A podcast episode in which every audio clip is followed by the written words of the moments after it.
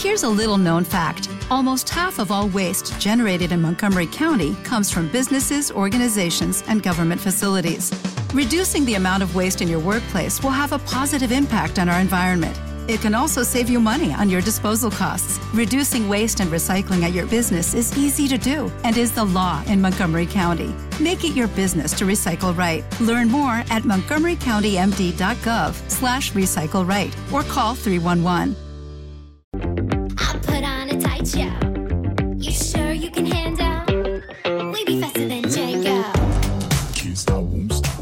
Bienvenidos al podcast de Somos Eléctricos. Yo soy Antonio Sánchez y te voy a acompañar durante los próximos 30-40 minutos que dura este podcast. El objetivo de este podcast es difundir y dar a conocer más sobre los vehículos eléctricos, energía sostenible y tecnología aplicada a los vehículos. El contenido del podcast contará inicialmente con tres apartados diferenciados. Por una parte, hablaremos de las noticias más destacadas ocurridas sobre vehículos eléctricos. Continuaremos con un apartado de Tesla, llamado Espacio Tesla, donde te hablaremos de curiosidades y experiencia de uso de un Tesla. Finalmente, acabaremos con preguntas y respuestas que nos hagáis llegar en los podcasts anteriores o a través de las redes sociales. Daremos respuesta a todas las dudas que te surjan. Y ahora sí, comenzamos el podcast número 184 de Somos Eléctricos.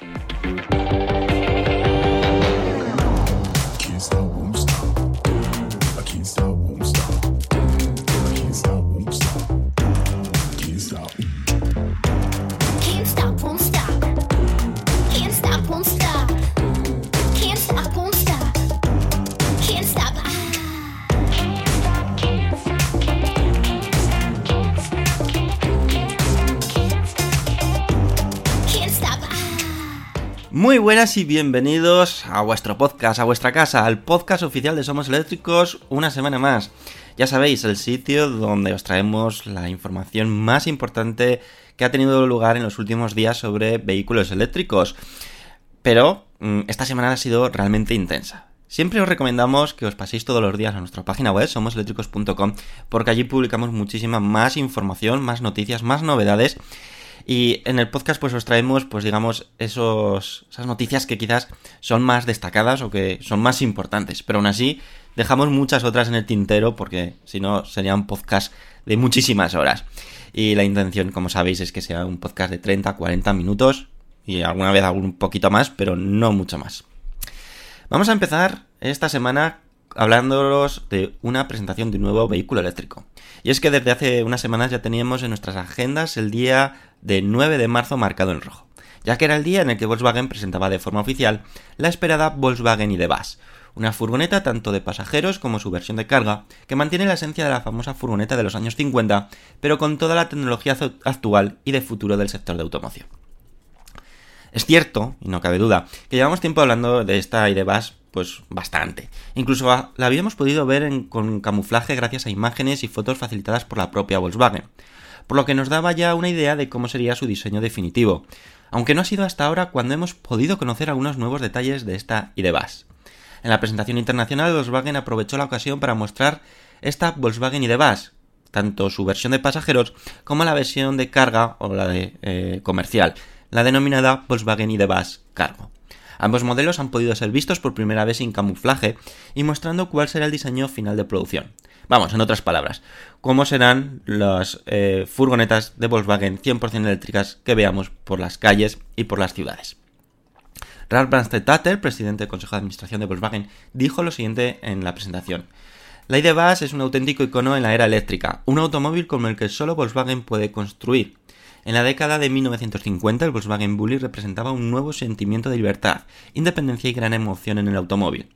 La identificación BAS recoge ese estilo de vida y lo transfiere a nuestro tiempo, libre de emisiones, sostenible, totalmente conectado y ahora listo para el próximo gran capítulo, la conducción autónoma.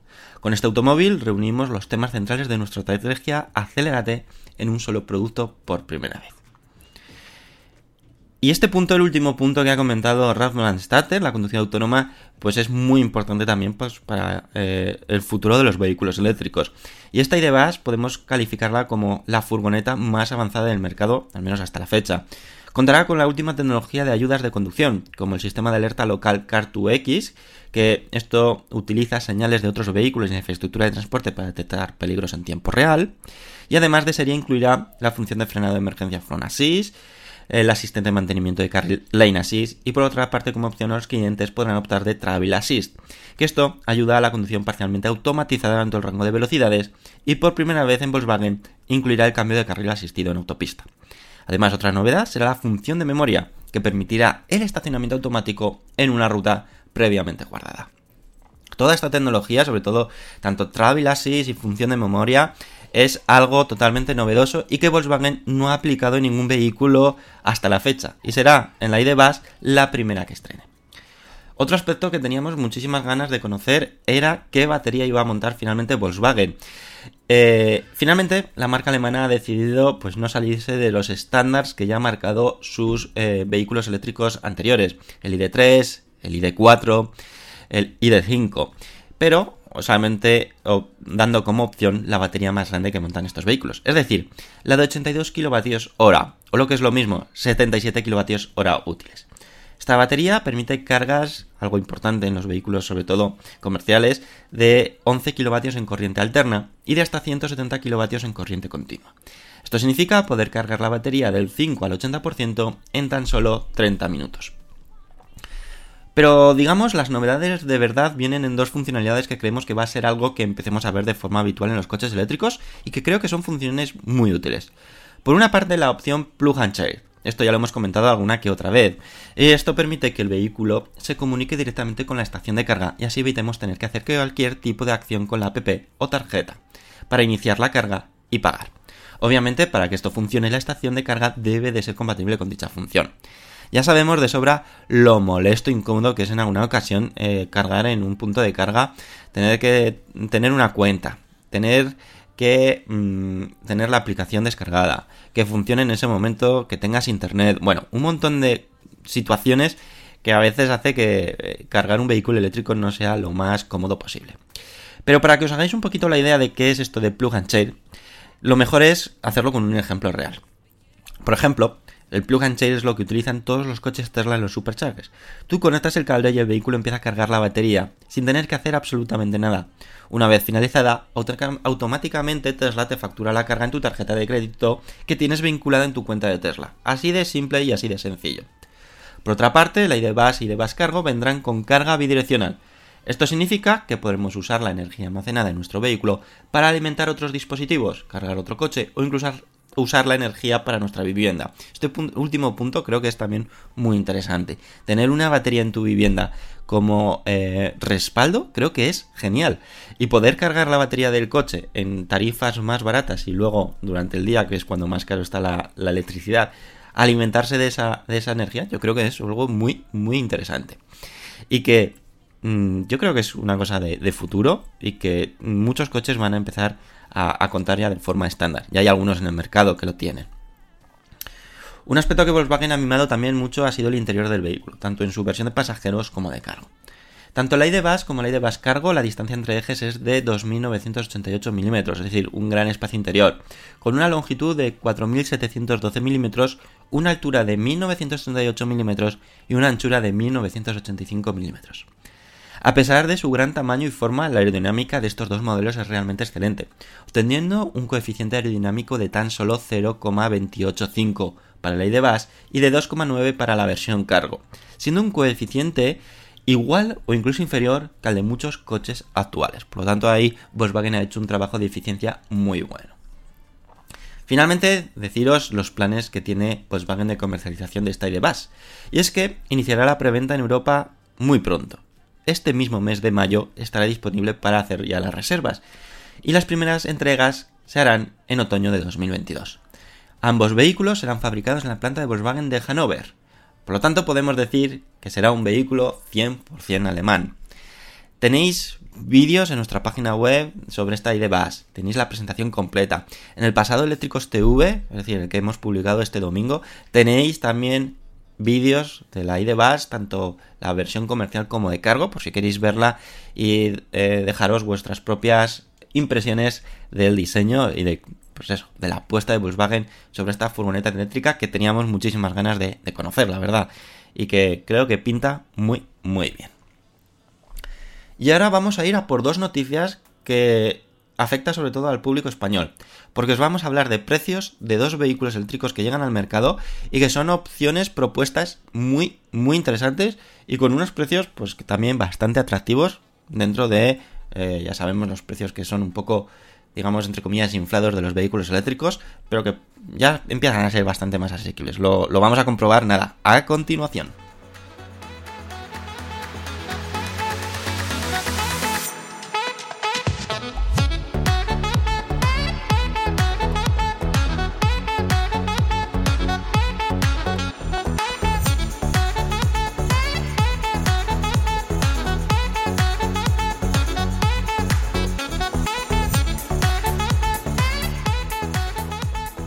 Y vamos a empezar anunciándoos o hablando del precio del MG5 Electric. Cin- MG5 Electric, es así como se llama, perdonad.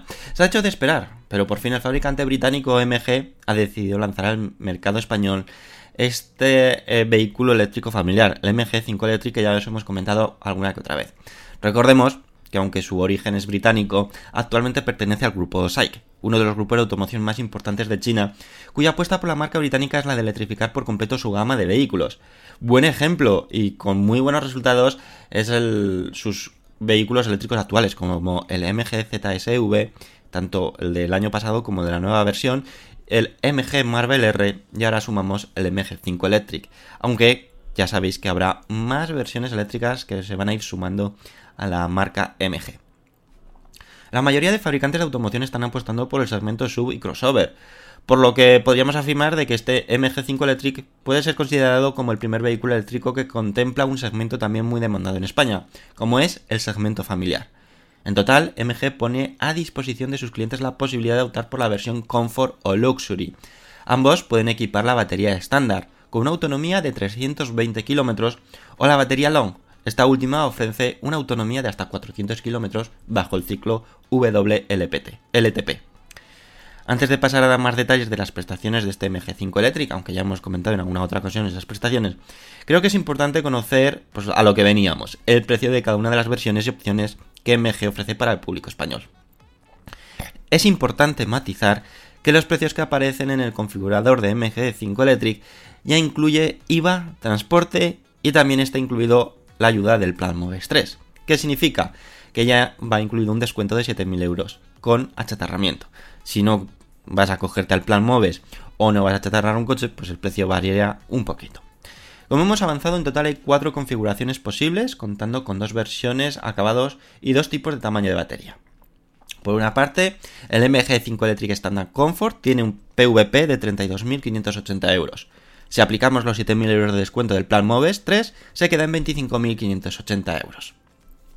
Si queremos esta misma acabado Comfort, pero en su batería Long, su precio de partida o PVP es 35.580 euros, con su descuento de 28.580 euros se queda. Luego tenemos las opciones Luxury. La versión estándar, su PVP es de 34.080 euros. Haciendo un descuento de 7.000 euros por el plan Moves 3, su precio es de 27.080 euros. Y finalmente, el Long Luxury, su PVP parte de 37.080 euros, que con la ayuda se queda en 30.080 euros.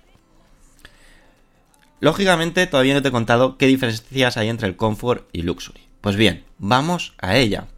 El acabado Comfort incluye las llantas de aleación de 16 pulgadas, MG Pilot, MG Smart Light y panel digital, mientras que el acabado Luxury incluye también llantas de aleación bicolor de 17 pulgadas, cámara 360 grados con líneas guías dinámicas, asiento de polipiel y aire acondicionado con control de clim- climatización. De nuevo, os invito a que podáis ver nuestro vídeo de Eléctricos TV o también podéis ir a nuestra página web somoseléctricos.com donde vais a poder ver pues más fotos, vídeos de este MG5 Electric que la verdad pinta realmente bien y como decimos puede ser considerado como el primer vehículo eléctrico familiar que existe dentro de, este mundo de la automoción 100% eléctrico. Así que creo que merece la pena darle al menos una oportunidad porque MG está haciendo las cosas bastante bien dentro del sector de vehículos eléctricos, como decimos. Y os he dicho que os iba a hablar de dos eh, nuevos vehículos eléctricos que llegaban al mercado español y con sus precios. Así que ahora es turno de conocer la siguiente opción que queremos comentar en este podcast. Así que vamos a ello. 'em. Oh.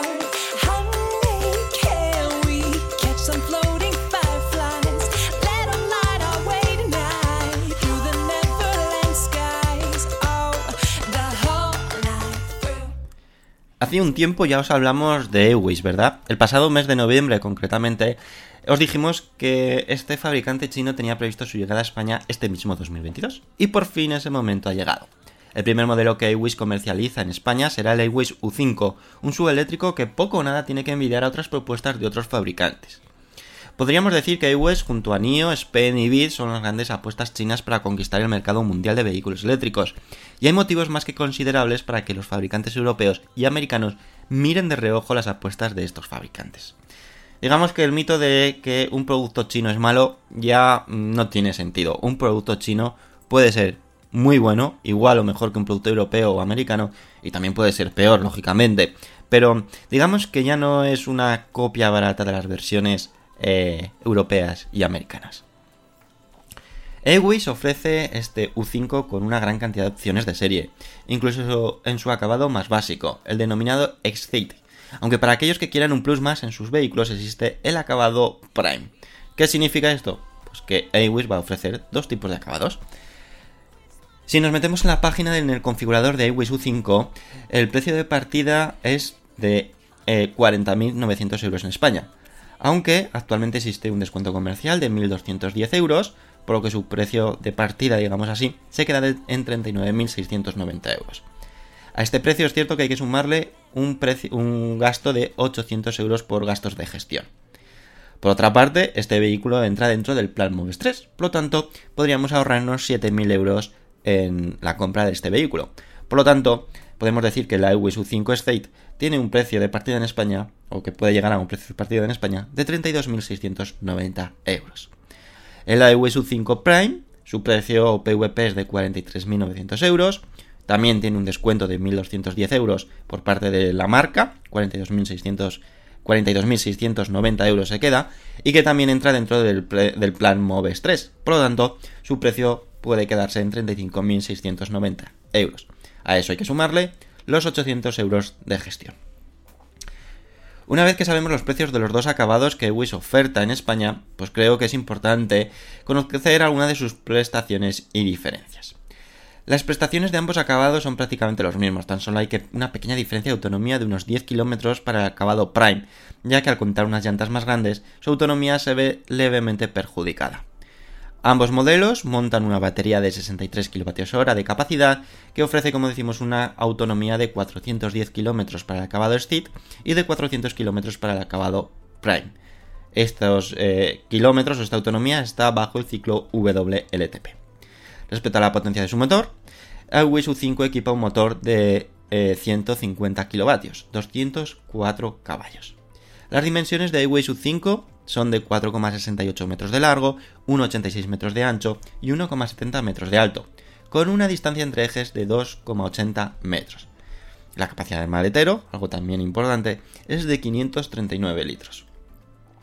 El acabado Steed incluye de serie todo este equipamiento. Faros delanteros, full LED, luz diurna LED, pantalla táctil central LCD de 12,3 pulgadas para todas las funciones del vehículo, aire acondicionado automático de dos zonas con control remoto y salida de ventilación para los asientos traseros, volante multifunción de cuero sintético, luz ambiental, asiento del conductor con soporte lumbar ajustable electrónicamente en 6 sentidos, asiento del acompañante ajustable electrónicamente en 4 sentidos, asientos traseros abatibles en una proporción de 60-40 con reposabrazos central, tres modos de conducción, Eco, Normal y Sport. Como veis, aunque es un acabado de acceso muy muy completo. Y el acabado Prime incluye llantas de aleación de 19 pulgadas, techo solar panorámico con función eh, antitrapamiento, cristales traseros con tratamiento de privacidad, revestimiento de los asientos de piel, tanto en negra o como crema, asientos delanteros calefactables, panel de control adicional para el aire acondicionado, aire acondicionado asistencia avanzada al estacionamiento, radar de estacionamiento delantero. Como decimos, una apuesta que viene desde China, pero no por ello nada interesante, al revés, muy interesante. Precios bastante, digamos, interesantes con el plan Moves 3 y que, bueno, mm, yo creo que relación calidad-precio es una opción muy, muy interesante y que de aquellos que estén buscando un sub eléctrico, pues puede ser algo pues a tener en cuenta. Además su diseño no es para nada feo, es bastante atractivo y que, bueno, eh, veremos a ver qué tal le va este inicio de negocio a iWays en España. Espero que muy bien, porque eso significará que recibiremos también siguientes vehículos eléctricos de este fabricante como el iWays U6, que por cierto este U6 va a hacer un tour por distintos países de Europa, entre que ellos está España, y eh, digamos que van a mostrar un poquito cómo es el concept prototipo en el que se basará la versión final del U6, que es un coupé deportivo, sí, un coupé deportivo, podríamos decirlo. Interesante, ¿verdad? Interesante este podcast, pues atentos porque todavía hay más. Os voy a hablar en la siguiente noticia sobre la primera moto eléctrica de Yamaha que llega al mercado europeo. Es una scooter, pero oye, que para moverse por la ciudad puede estar muy bien, ¿verdad? Vamos a ver todos los detalles en unos segundos.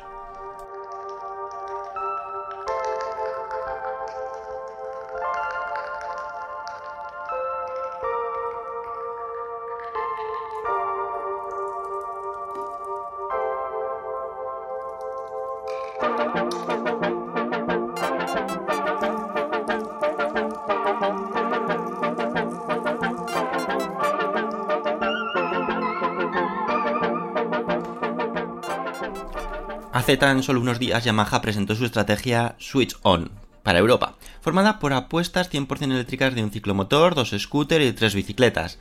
Tenéis todos los detalles de esta estrategia Switch On detallada en nuestra página web somoseléctricos.com, así que te invito a que pases por ahí para que puedas conocer con más detalle la propuesta de Yamaha.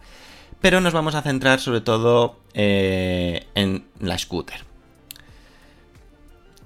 A pesar de que se pensaba que se presentaría en, esa estrategia la Yamaha E02, aunque se sospecha que podía ser el otro scooter eléctrico que se muestra en el vídeo, pero que todavía no se sabe nada al respecto, sí que pudimos ver finalmente pues otra scooter, la Yamaha E01, que ha sido rebautizada como Yamaha Neo. La marca ha revelado ahora todos los detalles de esta interesante scooter eléctrica, que se trata del primero destinado al mercado europeo.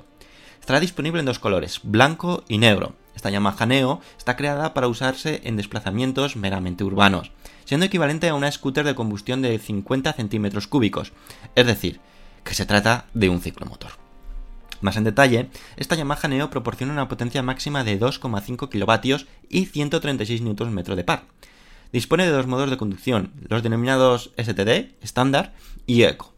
Incorpora una pantalla LCD desde la que se pueden consultar los datos de interés de la scooter eléctrica y recibir notificaciones de llamadas y mensajes del smartphone, el cual debe estar vinculado mediante la app MoRide de Yamaha. Utiliza también un sistema de arranque sin llave denominado Smart Key. Su batería de iones de litio extraíble es de 50,4 voltios y 19,2 amperios hora, con un peso de 8 kilos.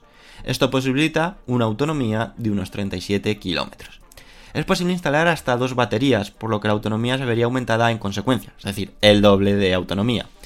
La batería puede cargarse del 20 al 80% en 4 horas y está diseñada para mantener sus cualidades durante 1000 ciclos o lo que es lo mismo, 10.000 kilómetros. Equipa suspensión delantera de horquillas telescópicas de 90 milímetros de recorrido y suspensión trasera de brazo oscilante de 80 milímetros de recorrido. Frenos delanteros de disco y traseros de tambor, además de neumáticos delanteros que son los 110-70 13MC 48P, y los traseros son los 130-70 13MC 63P. Cada vez lo hace más difícil decir estas eh, especificaciones. En cuanto a las dimensiones, la scooter eléctrica Yamaha Neo tiene capacidad para dos ocupantes y mide 1,87 metros de largo, 6,95 metros de ancho, 11,2 metros de alto y tiene una distancia entre ejes de 1,30 metros. La altura del asiento es de 795 milímetros, lo que resulta adecuado para su uso para casi todo tipo de personas de diferentes estaturas, algo que es clave y muy importante eh, que la mayoría de motos, sobre todo de gran cilindrada, no piensan, y es que no todos medimos lo mismo y digamos que cierra un poco el abanico a su clientela. En este caso, pues como decimos, pues es apto para prácticamente todo el mundo. El peso de esta Yamaha Neo es de 90 kilos. Las baterías de la Yamaha Neo están ubicadas debajo del asiento, dejando un espacio de maletero de 27 litros equivalente a poder introducir un casco de tipo jet, en el caso de equipar una batería. Si se integran dos baterías, el espacio se ve reducido para transportar algo de ropa, según indica la propia marca, que dice un chubasquero u otros artículos personales. Esto significa que prácticamente no de hay espacio para nada más.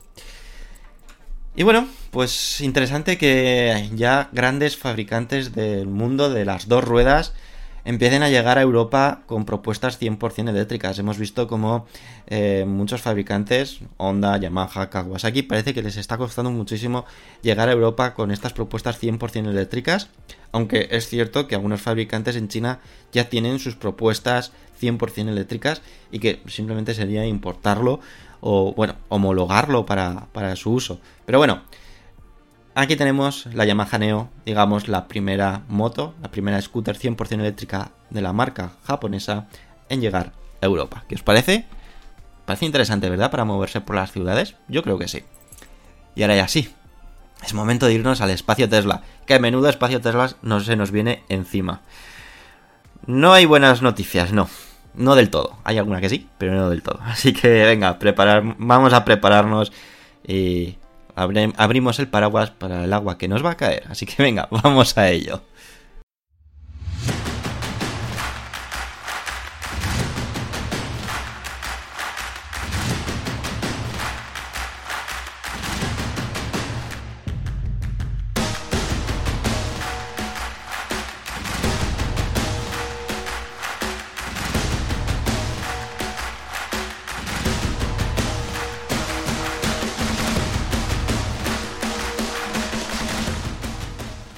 Espacio Tesla de esta semana viene acompañado, digamos, de tres noticias, aunque nos vamos a centrar sobre todo en una. La situación actual en el conflicto bélico entre Ucrania y Rusia está empezando, pues digamos, a cobrarse las primeras consecuencias en el sector de automoción. Hace unos días en nuestra página web ya estuvimos hablando de que Volkswagen, Renault, Hyundai van a tener que parar la producción. Días más tarde, Porsche y BMW anunciaron también paradas por falta de stock. En este caso, por suministro de cableado necesario para fabricar sus coches, el cual vienen de Ucrania y que mm, a día de hoy están teniendo muchísimos problemas de eh, co- conseguir ese material. Si a todo esto pues le sumamos todavía la crisis de semiconductores que se lleva arrastrando desde el inicio de la pandemia, hace que la situación sea realmente delicada y que los fabricantes de automoción, al igual que otros sectores, tengan que tomar medidas. Es cierto que Tesla ha sido uno de los fabricantes de automoción que ha logrado esquivar la crisis anteriormente citadas, como por ejemplo la de los semiconductores, actuando rápido y adaptando en unas pocas semanas su software para que fuese compatible con más microprocesadores de otros proveedores. Sin embargo, el conflicto de Ucrania y Rusia, junto a las duras sanciones económicas que están imponiendo todos los países europeos y Estados Unidos al país ruso, está provocando que principalmente la energía se esté encareciendo mucho más. Un ejemplo lo tenemos en el precio de la luz, gas o combustible, donde Europa es muy dependiente de Rusia en este aspecto. Respecto a Tesla, las fuertes sanciones están provocando que el precio de algunas materias primas se hayan disparado, como es el caso del níquel, un componente clave para las baterías de coches eléctricos y donde Rusia es el tercer extractor de esta materia prima del mundo. Comentar que este hecho pues no solamente afecta a Tesla, sino realmente a todos los fabricantes de coches eléctricos. A pesar de que Tesla pues, ha estado intentando contener las subidas de precio al cliente final, en parte gracias a su gran margen comercial que tiene por coche vendido, que es en torno a un 30%, y que ha permitido, como decimos, absorber el propio fabricante estas variaciones de, de precios o de costes, pues ahora ha tenido que tomar medidas y ha tenido que ajustar el precio de algunos de sus vehículos eléctricos a algunos países europeos, entre los que se encuentra, por desgracia, España. Sobre todo afecta al Tesla Model 3. La nueva subida del precio ha afectado a las dos versiones que más vende Tesla, con un precio que ahora parte de 48.990 euros para el Tesla Model 3. El Tesla Model 3 a secas. Esta versión hace mención a la opción de batería de tamaño estándar y tracción trasera, anteriormente conocida como Tesla Model 3 Standard Range Plus. Por otra parte, el precio del Tesla Model 3 Gran Autonomía en España pasa a ser de 54.990 euros. Este precio es sin ningún extra. ¿Y qué significa esto? Pues algo muy importante y que es una auténtica pena, ya que este nuevo precio hace que la versión quede fuera del plan Moves 3, ya que el precio máximo del vehículo tiene que ser de 45.000 euros masiva y se va por unos pocos cientos de euros, por desgracia. Finalmente, la versión más deportiva y rápida, el Tesla Model 3 Performance, mantiene su precio siendo de 62.990 euros. Por lo tanto, el Tesla Model 3 y el Model 3 Gran Autonomía en España ha tenido un incremento de precio de algo más de 2.000 euros. Creo que estaba fijado en unos 2.600 euros, si no recuerdo mal. Es importante citar que todos aquellos pedidos anteriores y reservas, el precio Tesla te lo va a mantener. Es decir, que si tienes un pedido, reserva ya ejecutada antes de la subida del precio, pagarás el precio anterior. Es decir, tienes una reserva antes del 11 de marzo de 2022, vas a mantener el precio y también te vas a poder acoger al plan Moves 3. Respecto a las fechas de entregas, el Tesla Model 3 y versión Gran Autonomía tienen fechas estimadas en Europa realmente largas, siendo de noviembre de 2022, mientras que para la versión Tesla Model 3 Performance la fecha es de mayo de 2022. Sí que es cierto que si juegas con el configurado un poco, tanto del Tesla Model 3 como del Gran Autonomía, pues esas fechas van variando y se van aproximando un poquito más a estas fechas más cercanas o meses más cercanos. También tenemos otra mala noticia. Y es que el precio de, los, eh, de las cargas en los superchargers para aquellos vehículos que no tienen carga gratuita o que tienen kilómetros acumulados también ha subido en España. Realmente ha subido en varios países de, Europa, pero nos vamos a centrar eh, sobre todo en España. Aunque bueno, creo que es interesante también que de decir lo que ha subido en el resto de, países que, ha implicado esta subida, ¿vale? Por si hacéis viajes por Europa. Pues bien, vamos a situarnos primero en España. El pasado mes de diciembre, el kilovatio de carga, el kilovatio hora de carga en los superchargers de Tesla era de 0,29 euros. En dicho mes, el precio ya ascendió a 0,36 euros el kilovatio hora. Y ahora, tres meses después, el precio de la carga del supercharger de Tesla en España es de 0,41 euros el kilovatio hora. Es cierto que hace no mucho ya hubo otro incremento pasando de 0,36 a 0,39 euros el kilovatio hora. Esto significa que esta nueva subida ha implicado tan solo 0,02 euros el kilovatio hora, aunque no quita tampoco la verdad que hace cuatro meses estaba a 0,29 euros el kilovatio hora. Por lo tanto, la subida en estos últimos meses ha sido, digamos, sustancial. En Portugal, en nuestros eh, vecinos, el precio de carga de los superchargers de Tesla es ahora de 0,46 euros el kilovatio hora. En Francia es de 0,45 euros el kilovatio hora y en Alemania pasa a ser de 0,49 euros el kilovatio hora. Así que bueno, mmm, digamos que todavía sigue estando en precio porque eh, una carga rápida pues eh, tiene un coste y si nos vamos a otros proveedores pues veremos en la mayoría de los casos que sus precios es superior, bastante superior. Hay ofertas, hay descuentos, hay bueno, hay distintos temas que, que sí que ahí se puede podemos beneficiarnos en, ese aspecto, pero digamos que sigue siendo un precio bastante competitivo. Y ya simplemente deciros 22 de marzo de 2022. ¿Por qué? Porque ese día es un evento que ha preparado Tesla para hacer entrega de las primeras unidades del Tesla Model Y fabricado en la Gigafactory de Berlín. Por lo tanto, digamos que será el momento eh, clave para conocer muchas informaciones o muchos datos sobre el Tesla Model Y que se está fabricando ya en la fábrica europea de Tesla, como si montará baterías 2170 o montará las nuevas celdas 4680, si incluirá alguna que otra novedad estética o alguna que otra novedad no estética y que en el momento de que los primeros clientes tengan ya esas unidades, pues podremos conocer. Por lo tanto, es un momento muy, muy importante.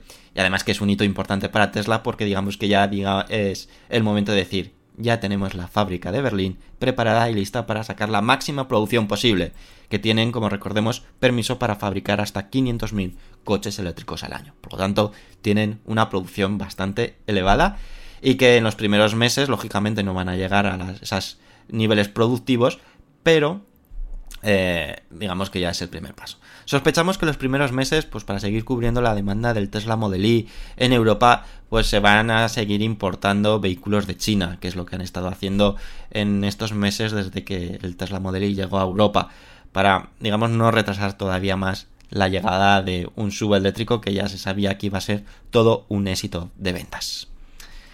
Habéis visto que ha sido muy interesante el espacio Tesla, no con buenas noticias, por desgracia, excepto la última. Os he querido dejar con ese sabor dulce al final, después de tantas malas noticias. Pero bueno, es lo que toca, a veces son buenas y a veces son malas. Y ahora sí, ya nos vamos a las despedidas y a vuestros comentarios, así que vamos a ello.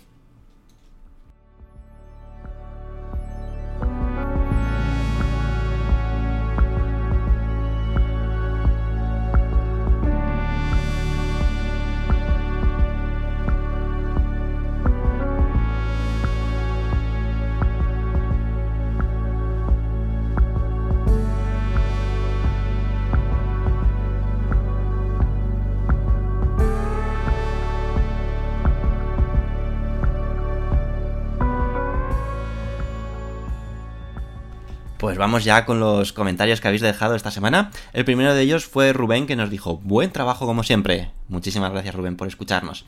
Julio Santos Méndez nos dice, hola buenas, yo en una revista voté por el Kia, ya que recientemente lo probé y me gusta mucho por dentro y por fuera, aunque le encontré dos problemitas, uno es la posición de conducción, mido 1,70 y mis piernas no quedaban muy bien, ya que quedan algo más recogidas, y el comercial me lo confirmó también, y por otro lado la pantalla, pues el software me parece algo anticuado, parece un coche más viejo, pero por lo demás, genial. Muchísimas gracias Julio por eh, traer esa impresión de primera mano sobre el Kia V6. Eh, tenemos nosotros muchísimas ganas de probarlo y tendremos en cuenta esos aspectos negativos que comentas, porque sinceramente creemos que es un coche muy interesante también.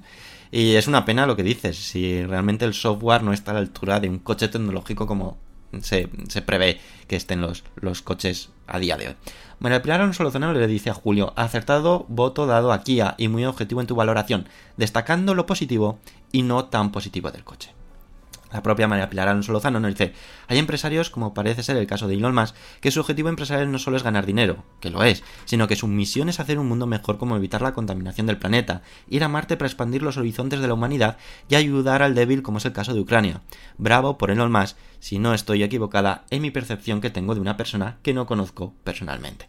Sí, da esa sensación de que... Mmm, eh, el dinero es importante, seguro que para Elon Musk es importante, pero nunca, digamos, ha sido una persona que ha mostrado pues, pues ese dinero, o sino que se enfoca mucho más a invertirlo en poder hacer sus proyectos y que muchos de sus proyectos están enfocados a, a un mejor planeta.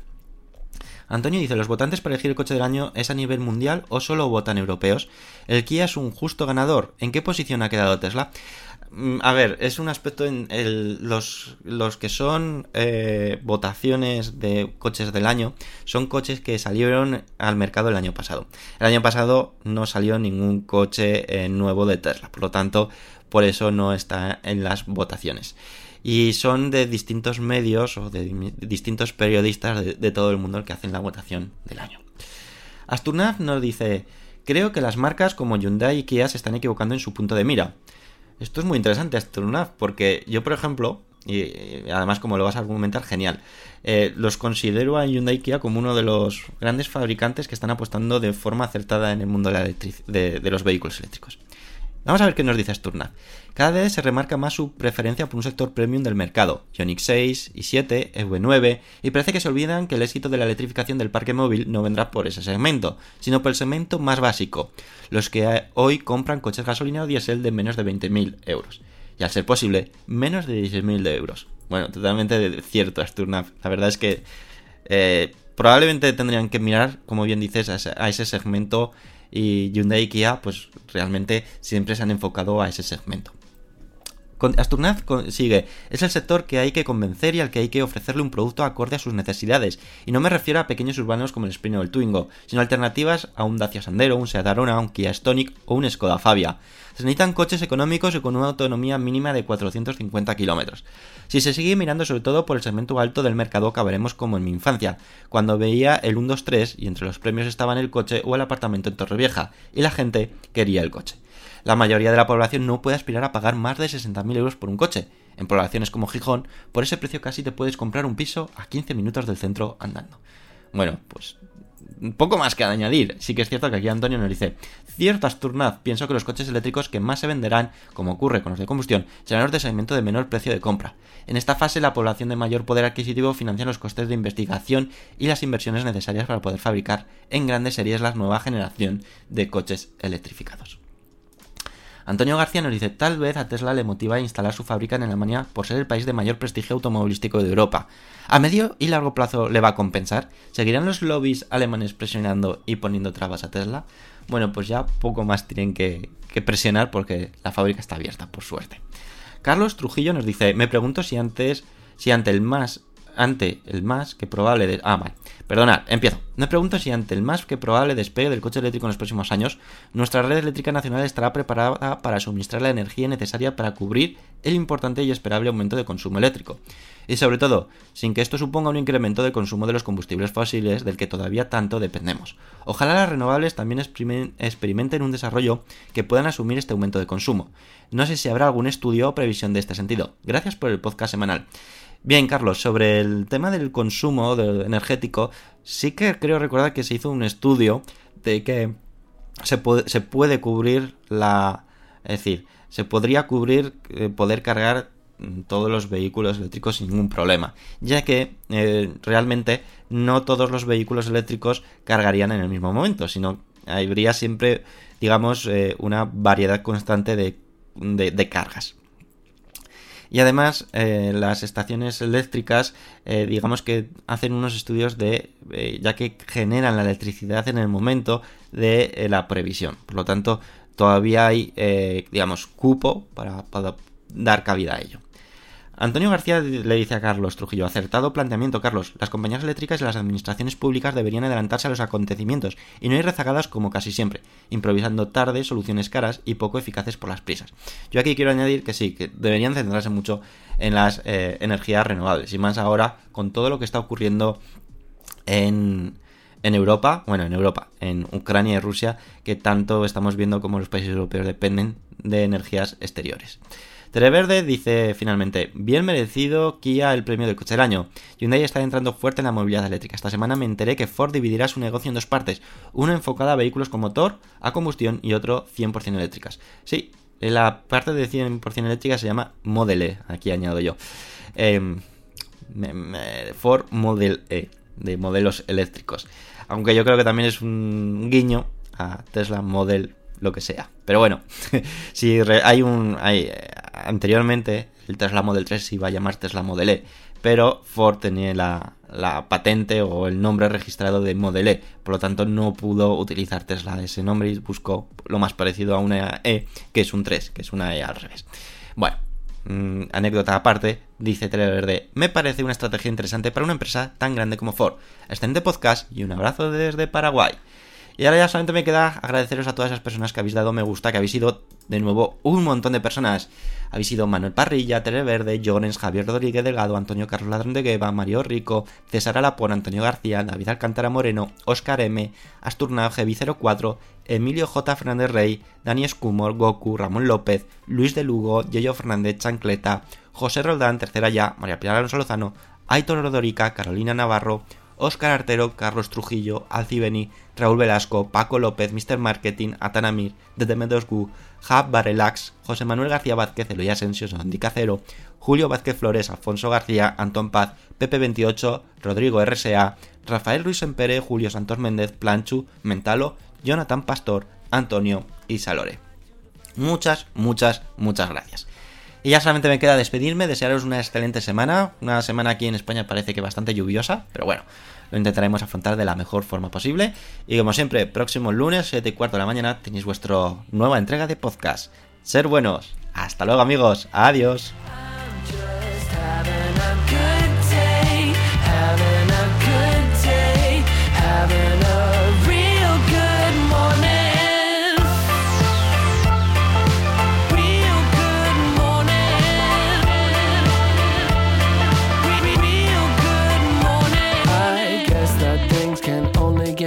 From here. But sometimes I wonder, I might have met the love of my life. But I lost a number. Never mind, she declined to the first date. I went to Vegas with a